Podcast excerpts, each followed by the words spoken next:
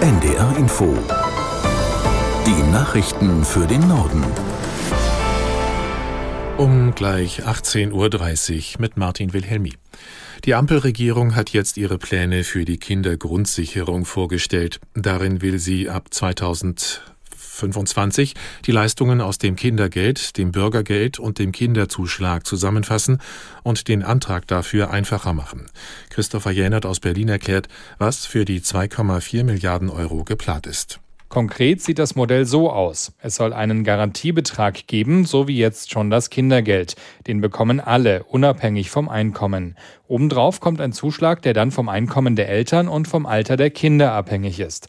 Gebündelt werden soll all das bei der Arbeitsagentur und eben nicht mehr bei verschiedenen Stellen. So viel zum groben Plan, um den es monatelang Streit gab. Vor allem der Finanzminister Christian Lindner von der FDP und Familienministerin Lisa Paus von den Grünen hatten sich da verhakt. Bei der Deutschen Bahn gibt es keine unbefristeten Streiks durch die Eisenbahn- und Verkehrsgewerkschaft. Das hat die Urabstimmung der EVG ergeben. Aus Berlin Anja Dobrotinski. 52,3 Prozent der Mitglieder stimmten dagegen und für den Schlichterspruch. Das ist gerade einmal gut die Hälfte. Dennoch reicht das locker, denn Streiks hätte es erst gegeben, wenn mehr als 75 Prozent der Wahlberechtigten die Schlichtung abgelehnt hätten. Die Entscheidung bedeutet Folgendes. Die Löhne der Bahnbeschäftigten werden um mindestens 410 Euro im Monat steigen. Im Oktober bekommen die Mitarbeiter außerdem eine steuer- und abgabenfreie Inflationsausgleichsprämie in Höhe von 2850 Euro. Die Gewerkschaft EVG hatte mehr gefordert, ihren Mitgliedern dann aber doch empfohlen, die Schlichtung zu akzeptieren. Nach dem Mord an einem 14-Jährigen in Wunsdorf in Niedersachsen ist ein 15-Jähriger zu zehn Jahren Jugendstrafe verurteilt worden. Das Landgericht Hannover entschied, dass er in einer sozialtherapeutischen Einrichtung untergebracht wird. Der Jugendliche wurde auch wegen versuchter räuberischer Erpressung in zwölf Fällen verurteilt. Details zur Urteilsbegründung sind nicht bekannt. Der Mordprozess war nicht öffentlich.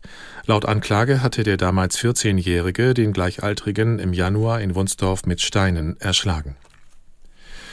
Die SPD-Bundestagsfraktion will Mieterhöhungen stärker bremsen.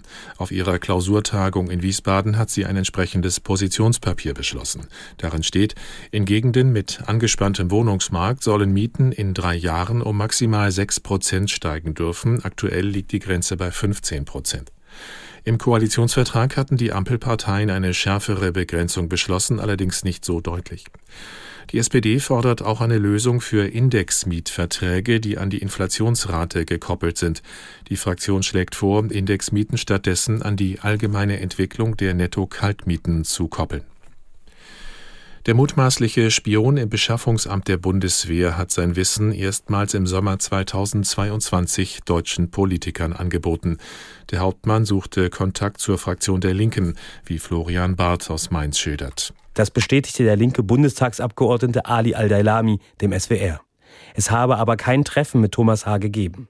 Laut SWR-Information äußerte sich Thomas H. kritisch gegenüber der Ampelregierung, forderte eine Reduzierung von Waffenexporten und eine Distanzierung Deutschlands von der NATO.